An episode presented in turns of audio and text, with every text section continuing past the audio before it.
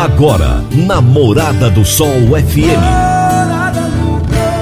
Morada. Todo mundo ouve. Todo mundo gosta. Oferecimento: Ecopest Brasil. A melhor resposta no controle de roedores e carunchos. Conquista supermercados. Apoiando o agronegócio. Forte Aviação Agrícola. Qualidade de verdade. Cicobi Empresarial. Há 13 anos ao lado do cooperado. Rocha Imóveis. Há mais de 20 anos responsável pelos mais relevantes loteamentos de Rio Verde. Soja convencional. Produtividade com lucratividade é na Caramuru. Décio TRR. Uma empresa do Grupo Décio. A cada nova geração, parceiro para toda a vida. Divino Ronaldo. A voz do campo.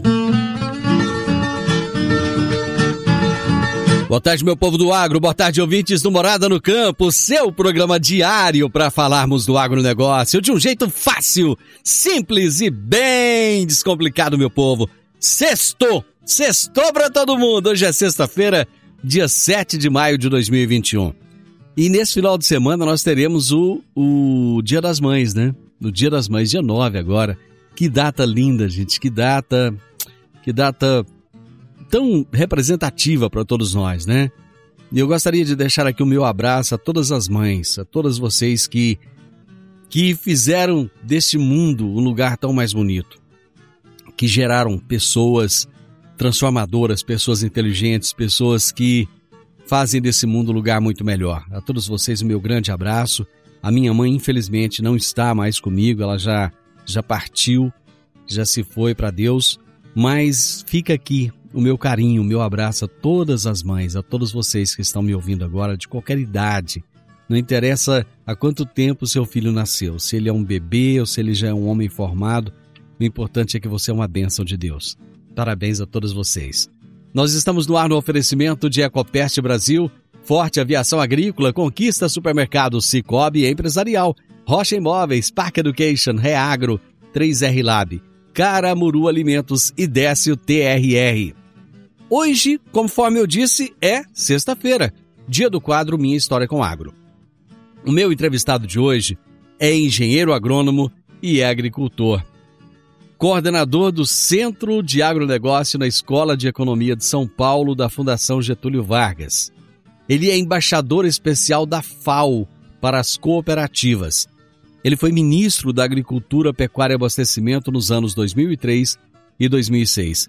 Eu estou falando de Roberto Rodrigues. Daqui a pouquinho nós teremos uma entrevista fantástica. Nós teremos nesta sexta-feira, hoje, e na próxima sexta-feira, a história contada pelo próprio Roberto Rodrigues.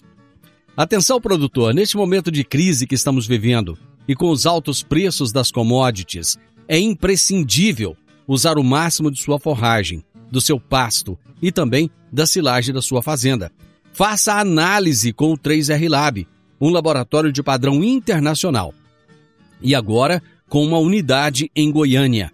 Entre em contato na Avenida Castelo Branco, número 2755, quadra 132B, lote 10, no setor Campinas, em Goiânia.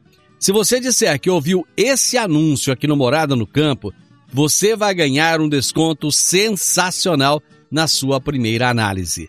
3R Lab, uma empresa do grupo Reagro. Vamos às notícias agrícolas agora. Se tem notícia, você fica sabendo no Morada no Campo. Morada FM.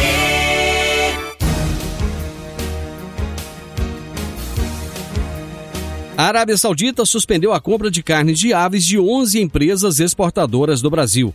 A decisão veio a público com a publicação de uma lista de plantas habilitadas, divulgadas ontem, quinta-feira, pela South Food and Drug Authority.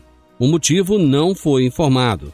No documento constam que cinco das unidades suspensas são da Seara Alimentos, localizadas em Caxias do Sul, no Rio Grande do Sul, Ipumirim, Santa Catarina, Amparo, São Paulo, Campo Mourão, no Paraná e Brasília, Distrito Federal. Ainda há três da Vibra Agroindustrial, em Pato Branco, no Paraná, Sete Lagoas, Minas Gerais e Itapejara do Oeste, no Paraná. Duas da JBS, em Montenegro, no Rio Grande do Sul e Passo Fundo, no Rio Grande do Sul. E uma da Agroaraçá, em Nova Araçá, no Rio Grande do Sul. Em nota conjunta, os Ministérios da Agricultura e das Relações Exteriores informaram que não houve contato prévio das autoridades sauditas, tampouco a apresentação de motivação ou justificativas que embasem as suspensões, e observaram que o Brasil teve estabelecimentos atualizados na lista. Os ministérios também destacam que o Brasil reitera os elevados padrões de qualidade e sanidade de sua cadeia produtiva. Há confiança de que todos os requisitos sanitários estabelecidos por mercados de destinos são integralmente cumpridos, cita o documento.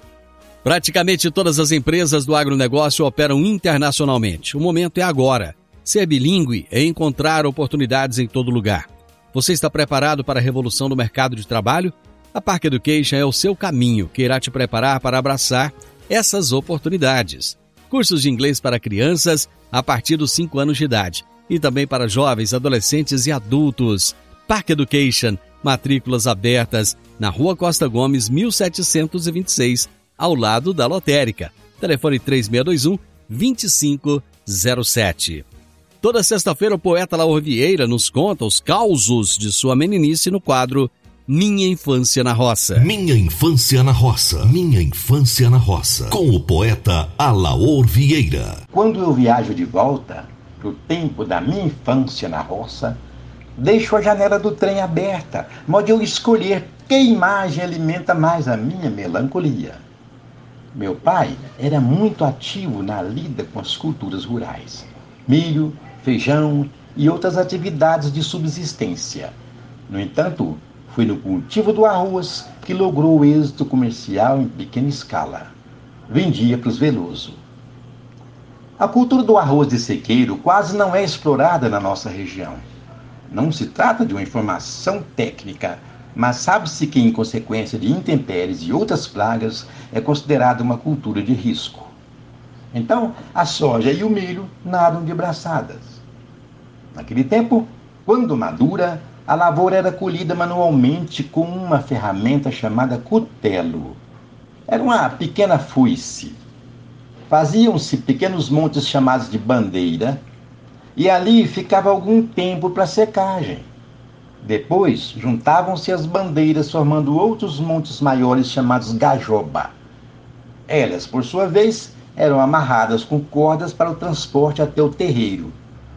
O terreiro era um espaço forrado com um pano de algodão no meio da roça, onde ficava um giral de madeira sobre o qual eram açoitadas as gajobas para despencar os grãos.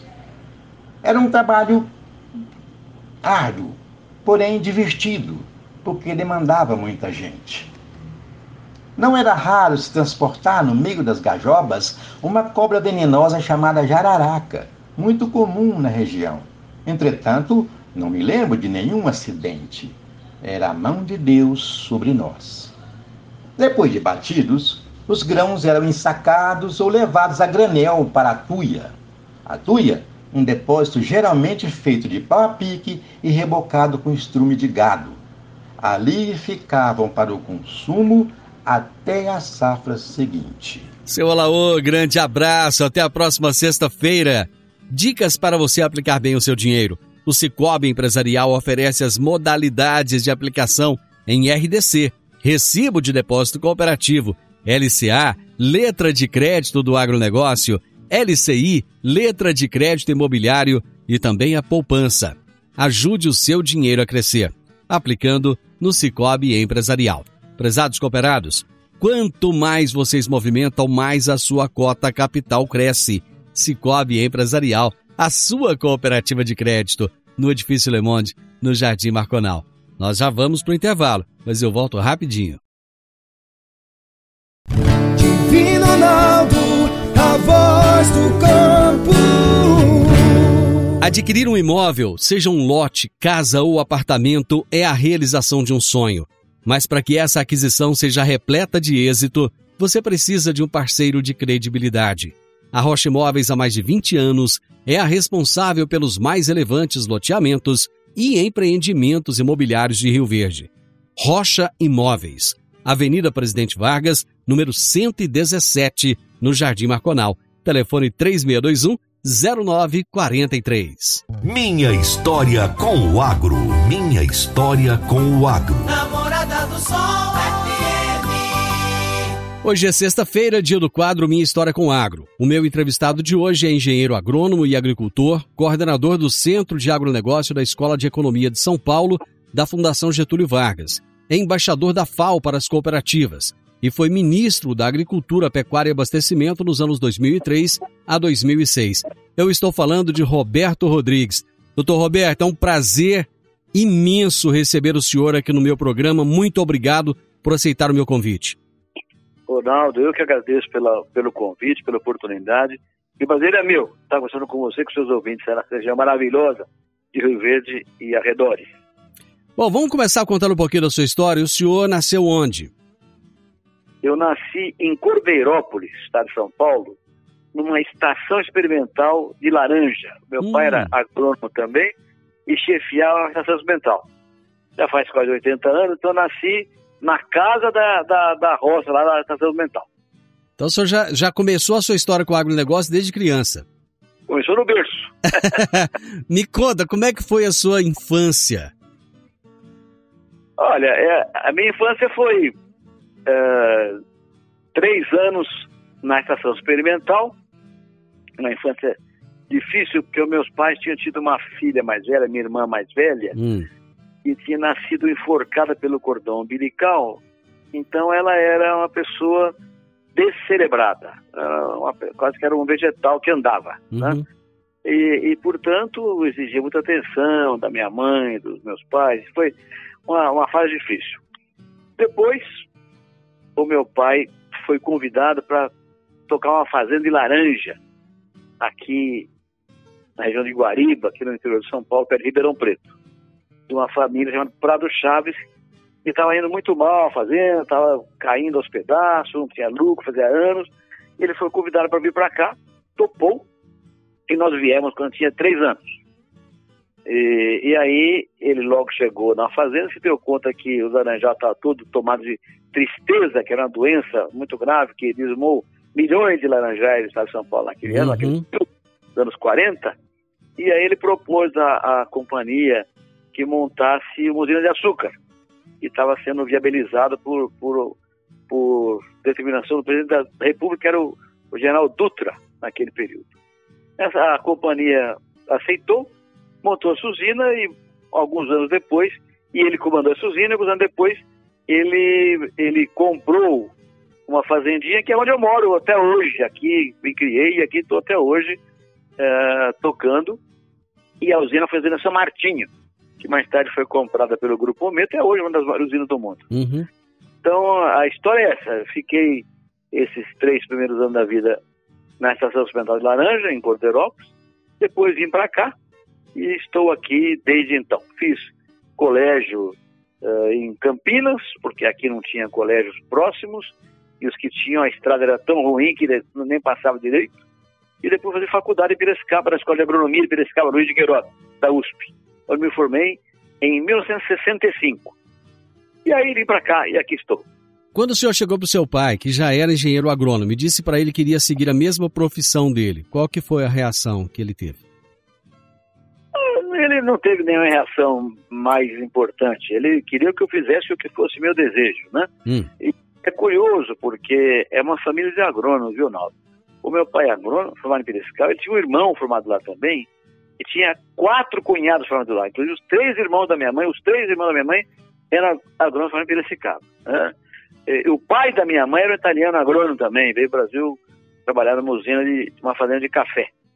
Então, era uma família de agrônomos. Tinha vários primos, eh, parentes agrônomos, tios, e, e, e, era muito próxima à profissão da gente. Eu nasci na roça, nasci na fazenda, me criei na fazenda, então aquilo era quase que uma natural, né, que eu acabasse fazendo agronomia. De modo que foi uma, uma, uma coisa espontânea que veio naturalmente. Eu, eu considerava meu pai, meu ídolo era meu pai, eu tinha uma grande admiração por ele, e achava que ele, ele era político, ele tinha sido prefeito aqui em Guariba, ele tinha, ele tinha uma posição de destaque na sociedade regional, eu achava que ele tinha que ser ministro da Agricultura. Então eu falei, vou, agronomia para ajudar meu pai a fazer uma fazenda modelo, que era fazenda dele seja tão modelo que ele seja admirado, respeitado e cabe vir a ministra da Agricultura. E por isso vim para cá. Vim para cá e fiquei com ele uns meses. Mas não deu muito certo, rapaz. Eu não, não, não me acertei bem com ele, estava começando a ter é, desentendimento. Então eu fui embora. Tive uma oferta de emprego em São Paulo. Fui para São Paulo, fiquei trabalhando lá um ano. Depois, aí voltei para cá. Aí meu pai foi para São Paulo. Ele virou secretário de Agricultura do governo do Sodré, uh, nos anos 60. E eu vim para cá e assumi a fazenda e daqui nunca mais saí. Bom, saí porque é. É, logo vim para cá em 67, tinha uma crise muito grande setor canaveiro naquela época, superprodução de canos, o preço estava muito baixo. E aí eu assumi a cooperativa de Guariba, que deu uma dimensão interessante, montei uma de crédito rural, o de crédito rural cresceu muito, porque é muito profissionalizada, acabou chamando a atenção de lideranças cooperativas do Estado de São Paulo. Isso fez com que eu montasse uma rede de cooperativas de crédito rural do Estado de São Paulo. Chamou a atenção da OCB, que é a Organização das Cooperativas Brasileiras. Isso, o presidente da OCB veio aqui conheceu, falou, tem que montar uma rede no Brasil inteiro. E criou um grupo de trabalho, me colocou de presidente do de trabalho, eu saí pelo Brasil criando cooperativa de crédito, rural e urbano. Isso foi tão interessante, tão relevante, que acabou me transformando em presidente da OCB, em 1985. Aí eu filiei a OCB, a Aliança Mundial de Cooperativas, que tem a sede em Genebra, na Suíça. Uh, peguei um período importante da, da Assembleia Nacional Constituinte, enquanto presidente da OCB. Uhum. Um programa interessante.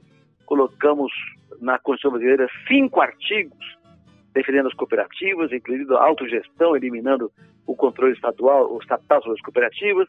Isso também criei uma, uma regra na Constituição que permitia às cooperativas de crédito uma liberdade tão grande quanto o sistema financeiro tinha. E, e aí o cooperativismo explodiu no Brasil. Aí uh, eu logo virei presidente da, da Organização Mundial de Cooperativas Agrícolas e em seguida presidente da Aliança Mundial de Cooperativas, com sede em Genebra, na Suíça. E aí, esses 20 anos de cooperativismo, de OCB, ACI, OCA, etc., eu acabei conhecendo 79 países de cooperativismo pelo nosso país. Isso me deu uma bagagem interessante, viu, Ronaldo? Para conhecer o mundo, como é que as coisas avançavam em todos os continentes, na África inteirinha, na Ásia, na Europa toda, todos os países praticamente, na América também. Então foi um período de muita, muito aprendizado, muito conhecimento adquirido que eu procurei aplicar depois aqui no Brasil. Em que momento que o cooperativismo começou a falar mais alto para o senhor?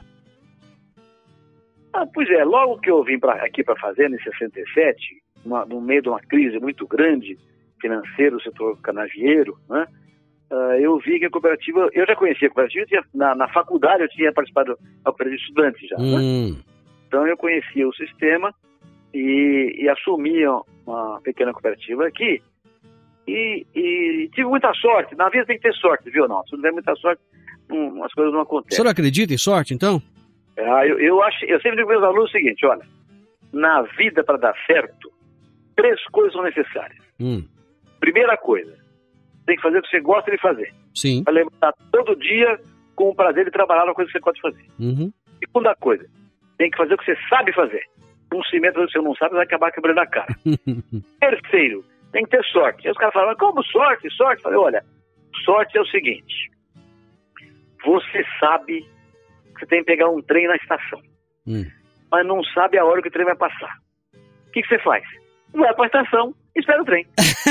O trem passa, todo mundo vai dizer, puxa, que sorte você tinha. Você na hora que o trem passou. Não, sorte não. Eu sabia que o trem ia passar e fui lá esperar. Então, a sorte é mais ou menos aquela, aquele ditado católico, Deus ajuda quem cedo madruga. Então, é. a sorte é estratégia na vida. E, e, e estar no lugar em que o trem vai passar, na hora que ele vai passar. Está no lugar certo na hora certa. Isso, é estratégia. Eu vou... Isso que é sorte. Isso que é sorte. Eu vou, eu vou fazer um intervalo e nós voltamos é. já já, é rapidinho. Divino Ronaldo, a voz do campo.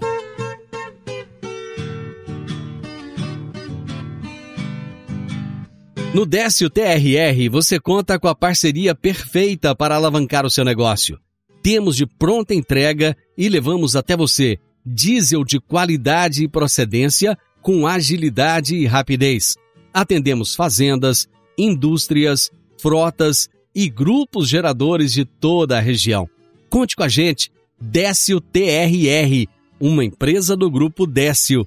A cada nova geração, parceiro para toda a vida. Minha história com o agro. Minha história com o agro. Hoje eu estou entrevistando o ex-ministro Roberto Rodrigues, ele contando da infância dele, contando da história dele, do início da história com o cooperativismo. E, doutor Roberto, tem uma frase é, do início do Brasil que eu gostaria que o senhor comentasse essa frase. É do Pero Vaz de Caminha. Nessa terra em se plantando tudo dá. O que, que o senhor acha dessa frase? Essa é a maior mentira da história do Brasil. e que atrapalhou muitas vezes brasileiras por muitas décadas, por séculos, porque ficou. É uma das primeiras coisas que a gente aprende na escola, não. Mas Sim, na escola peruana sim. aprende aqui, plantou, colheu. E é mentira. O Brasil é um país que tem só 7% de território fértil, né? Uhum. O resto é área pobre, de cerrado, caatinga, eh, mata arenosa. Então, em- mas ficou essa imagem. Aqui qualquer um que planta vai dar certo. E é mentira. Então, demoramos. Eu sou de um tempo, Arnaldo, Hum, que as pessoas diziam cerrado, nem dado e nem herdado. Por quê? Porque o cerrado, o cerrado é, é- é terra infértil, ácida, não, não, não tem muita argila, nem matéria orgânica, isso. não, não retém umidade. Então, Muito o cerrado- alumínio. muito alumínio. Então, o Cerrado não era uma terra desejada por ninguém. É verdade que até então, eh, os agricultores cultivavam as terras mais férteis que o Brasil tinha, e costeiras, né? Aham. Aí, a ciência brasileira, a agronomia brasileira, com a grande competência científica e técnica, tomou o Cerrado, né? Isso. Tomou o Cerrado. E aí o Cerrado se transformou naquilo que eu chamo de o Maracanã, onde vai ser jogada a partida final da Copa do Mundo de Alimentação. Eu sempre digo isso, viu, Arnaldo? É. O Cerrado é o Maracanã. E Goiás é a tribuna de honra do Maracanã. Sabe, agricultura se faz com grande competência no, no- nesse estado maravilhoso do centro-oeste brasileiro. o senhor sabe que eu tô, eu tô aqui no coração, no coração do Cerrado, e eu tenho, eu tenho hoje 55 anos de idade, e na minha infância, eu lembro muito bem, aqui nas terras de Montevidil, de Jataí, só tinha cupinzeiro, ninguém queria aquela terra. Isso aí, há, há pouco tempo atrás, 40 anos atrás. Pois é, mas isso aí é uma conquista da ciência brasileira, viu? da agronomia brasileira. É uma coisa formidável. O Cerrado foi aberto com, com competência científica. E aí, aconteceu uma coisa maravilhosa, Arnaldo. Quem foi pro Cerrado? Gaúcho, Catarina, Paranaense. Paulista, Capixaba, Mineiro, Goiano, Nordestino, Baiano. Foi todo mundo pro Centro-Oeste, pro Cerrado. E aí criou-se uma, uma- uma- um vigor híbrido, um cruzamento de gente de todo jeito, com, com competência, com gestão, com tecnologia. Tivemos sorte com as lideranças que formaram essa região. E o Brasil virou esse grande supridor mundial de alimentos. Até os anos 70, nós importávamos comida, Ronaldo. Isso mesmo. Importava comida. O que, que mudou? O Cerrado. Ninguém queria o Cerrado, porque foi o Cerrado que deu a grandeza do agro brasileiro. E, e- e- e quem fez essa grandeza foram três produtos principais. Hum. A braquiária, a soja e o zebu. Por isso que abriu o Cerrado inicialmente. Hoje não, hoje, hoje tem tudo. Hoje tem tudo. Tem cana, tem milho, algodão, tem tudo. Exatamente. Mas a abertura foi com braquiária, soja e zebu. Esses três generais é que abriram o Cerrado brasileiro. Doutor Roberto, o senhor sonhava que o seu pai se tornasse ministro da Agricultura. Isso não aconteceu. Como é que, como é que esse rapaz é, que sonhava tanto que o pai se tornasse ministro se tornou ministro da Agricultura? Acidente de percurso, né, Ronaldo? As coisas acontecem, viu? É, tem umas coisas, de- às vezes tem umas coisas divertidas, né?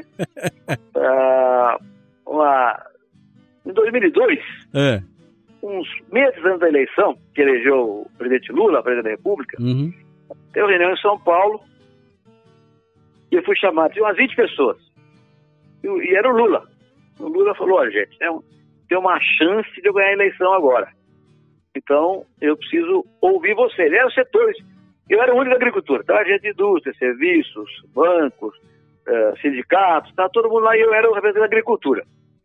E, uh, e por que, que eu fui chamado para essa reunião? Porque eu tinha sido secretário de Agricultura de São Paulo quando o Palocci era prefeito aqui e eu criei a AgriShow aqui em Ribeirão Preto. Uhum. Então o Palocci me conhecia porque eu montei do nada o AgriShow, né? Uhum. Uh, a partir do, do, do, governo do Estado de São Paulo. Bom, então me chamaram para essa reunião e o Lula falou, oh, gente, eu quero ouvir vocês, cada setor tem a falar, porque é, é possível ser presidente da República daqui a, a dois meses. Então eu preciso preparar o plano de governo, quero ouvi-los. E como se. Ele falou isso em uma hora de discurso, tá, se apresentando e tal. Não queria dinheiro, não queria nada, queria só conhecer as lideranças de cada segmento. Uhum. E aí eu disse para ele, falei, olha, então começa pelo começo, que é agricultura. A primeira coisa que tem que trabalhar é a agricultura, né? E falei três coisas. Primeiro, a importância do agro, né? Empregos gerados, PIB do agro, a expansão territorial do Brasil, ocupação do território, uma coisa politicamente, estrategicamente importante do país. Deu os números todos, PIB, empregos, renda, exportação, etc. Segundo, ele disse, olha, e, e o seu discurso, a agricultura é um discurso um pouco uh, inconsistente. Uhum. Porque o senhor fala o tempo inteiro agricultura familiar e desde lá da grande agricultura. Isso é um erro, porque uh, ninguém nasce grande. O grande é o pequeno que deu certo e cresceu. Então tem que ser estimulado. Agora o senhor defende o pequeno para quê? Para ele crescer, não é? Aí cresce não serve mais? Onde é que está a, a, coerência do seu discurso? E ele ficou... Bom, e a terceira, a terceira coisa, na Europa, eu era presidente da CI na época, né? Uhum. Na Europa tem uns conselhos uh, socioeconômicos de cada país, e tem um conselho europeu também, que eu, como presidente da CI, frequentava, né? E por que, que o Brasil não faz um negócio desse também? Aí ele me chamou para a reunião e falou, olha, ninguém me falou aquele negócio de que agricultura tudo é bom, pequeno, médio, grande, tudo é bom. E tem razão, tem razão. O, ninguém nasce grande, o pequeno cresce fica, fica grande. Então tem que defender todo mundo, né? E aí eu defendi muito cooperativismo, porque a minha praia era cooperativismo, uhum. né? E, e, o, e o negócio desse conselho aí, que vai ser... Eu levei para ele a, o Estatuto do Conselho Europeu, tem origem ao conselhão que ele criou depois foi eleito. Então, e aí, depois que ele foi eleito, ele me chamou me para ser ministro. O senhor teve as condições de trabalho que o senhor esperava que tivesse naquele momento? É, esse é um tema que eu não gosto de conversar, viu, Ronaldo? Eu, uhum. Mas eu vou dizer para você que eu contei com o cooperativismo, com o sindicalismo, uhum. com a, a, classe rural brasileira eu contei. Mas nós tivemos grandes problemas naquela época. Primeiro problema uhum. que quando eu entrei em janeiro de 2013, o dólar estava a quatro reais, então os preços estavam lá em cima, né? Uhum. E aí caiu, veio para dois e pouco. Então os preços agrícolas despencaram e o custo continua alto, né? Por outro lado, tivemos uma seca brutal em 2004, 2005 e perdemos 60 milhões de toneladas de produção de grãos em dois anos. Uma quebradeira no centro-oeste de Pato Cruz, quebrou cidade, quebrou farmácia, colégio, quebrou tudo que a agricultura quebrou, uhum. quebrou tudo. Dominó trágico, né? Isso. Goiás sofreu muito naquele período e tal. Depois apareceu a aftosa, no Mato Grosso do Sul e do Paraná. Depois a gripe aviária, que que perturbou o comércio mundial de grãos, sobretudo soja e milho. Então foram uma série de fatores que caíram de uma vez só na minha cabeça, como diz a agricultura, né? Uhum. E o governo não tinha a visão, digamos assim, de proteger a agricultura. Então foi um, foi um processo duríssimo e eu não consegui fazer metade das coisas que eu queria. Mas fiz coisas boas. Criei o seguro rural, primeiro ano de governo, criei o seguro rural. Eu criei esses títulos novos do agronegócio, que hoje são mais da metade do crédito rural. LCA, CDCA, o CRAC, que hoje estão triunfando depois de 15 anos no Brasil inteirinho. Fiz a, a lei da biossegurança, criando, facilitando a, o a, usos transgênicos do Brasil, e eu contei com a parceria formidável da Frente Parlamentar da Agropecuária, que me ajudou demais naquele período, gente muito boa, me ajudou muito nesse processo todo, inclusive bons deputados de Goiás me ajudaram muito nesse período todo aí. Então fizemos muitas coisas positivas, mas faltou mais coisa para fazer. Eu vou fazer mais um intervalo, é rapidinho, já volto. Divino Ronaldo, a voz do campo.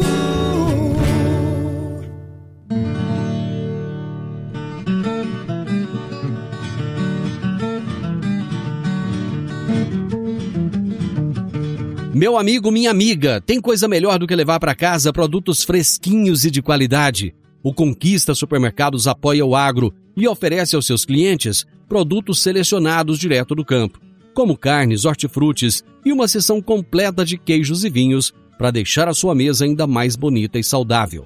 Conquista supermercados. O agro também é o nosso negócio. Minha história com o agro. Minha história com o agro.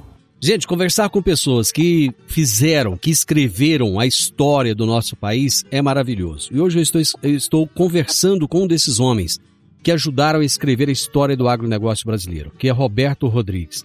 Doutor Roberto, o senhor aí elencou uma, uma série de problemas que teve durante o período que esteve à frente do Ministério da Agricultura, Pecuária e Abastecimento. Mas mesmo estando à frente do Ministério, com todos esses problemas, e em um governo que, como, conforme as suas palavras, não tinha o agronegócio como prioridade, é, o senhor se tornou um ícone do, do agro brasileiro.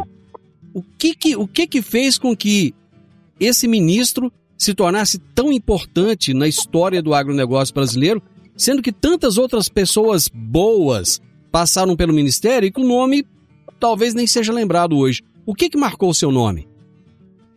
Ronaldo, uh, eu vou dizer para você, olha, eu fiz a reforma da Embrapa, estava passando apertado, arrumei a Embrapa, arrumei a Conab, que também estava muito mal, o INEMET, enfim, eu fiz um monte de coisas. Por quê? Porque tinha um time de primeira qualidade, de técnico, no Ministério da Agricultura tinha gente da melhor qualidade, montei uma equipe técnica sem nenhuma interferência política, zero interferência política, e acabou dando tudo certo na medida do possível, dentro de um governo eh, que não era realmente, no, no agro, uma prioridade absoluta. Uh, agora, eu nunca fui ícone de nada. Eu, eu liderei uma equipe. Eu, o que montou foi, na verdade, eu, não, eu já tinha sido presidente da UCB, da Rural Brasileira, da, eu tinha sido presidente, já era, já era uma pessoa conhecida no agro antes de ser ministro, né? Bem antes de ser ministro, já, era, já tinha sido presidente de quatro entidades nacionais, né? Então, é, na verdade, foi uma continuação do meu trabalho. E, e como eu fui para o governo defender o agro, eu nunca deixei de defender o meu setor. Não importa a roupa que eu tinha, o cargo que eu tinha, a função que eu ocupava. Eu nunca deixei de defender o agro, contra tudo e contra todos. Eu acho que isso, e as pessoas, as lideranças brasileiras, me acompanharam de perto. Eu, eu tinha muitos amigos do campo, muitos, centenas de amigos do campo inteiro, conhecia todo mundo no Brasil inteirinho, e acompanharam a, a, a dureza do processo todo lado. De modo que quando eu decidi sair, porque achei que não tinha mais o que fazer e fui embora, eu tinha uma única preocupação, Ronaldo, uma única preocupação. Eu tinha sido presidente da OCB, da Rural Brasileira, da BAG, da Academia da Agricultura, de tantas entidades que tinha fundado, cooperativas de crédito, tinha feito tanta coisa, que o único sonho que eu tinha era ser aceito pelo meu povo de volta, mesmo não tendo conseguido fazer tudo o que eu queria fazer, o que o povo queria que eu fizesse e confiava que eu faria, que eu uhum. era eles, né? Uhum. E não pude fazer. Pois olha, a, a, a, minha saída do Ministério da Agricultura foi uma surpresa, que eu normalmente tinha muita gente na pós, na pós, mas quando eu saí tinha tanta gente despedindo de mim, e fui tão uh, embalado pelos abraços dos amigos, foi a maior glória para mim, Ronaldo. A maior glória para mim foi ter sido reconhecido uh, por por esse, esse povo maravilhoso da agricultura brasileira, da pecuária, do agronegócio brasileiro, que eu lutei por eles. Então isso para mim foi uma maior glória. E tanto é, é, relevante esse fato que anos depois, quando o Ministério comemorou 100 anos, uh, os funcionários do Ministério fizeram uma eleição dos ministros que mais uh, que mais estiveram próximos do, do povo do Ministério, né? Uhum. E foram eleitos três ministros. Uhum. Feto, Alisson Polinelli e eu. Então foi uma grande honra para mim participar com esses três grandes, com esses dois outros grandes ministros, num, num trio de ministros queridos pelo funcionário do Ministério da Agricultura. Então, para mim a maior glória é essa, é ter saído de lá, mesmo não tendo conseguido fazer tudo o que eu queria, tentando fazer muito mais do que eu queria, do que eu pude fazer, mesmo assim ter aceito de volta como um agricultor que é o que eu sempre fui. De tudo aquilo que o senhor conseguiu fazer no Ministério, qual que o senhor acha que foi o seu maior legado? É, é difícil dizer, mas eu acho que teve coisas fundamentais, né? O seguro rural, para mim, é o instrumento mais importante da política agrícola do país para garantir a estabilidade da renda no campo. Eu fiz o primeiro ano, contei com a bancada da agricultura presente firme.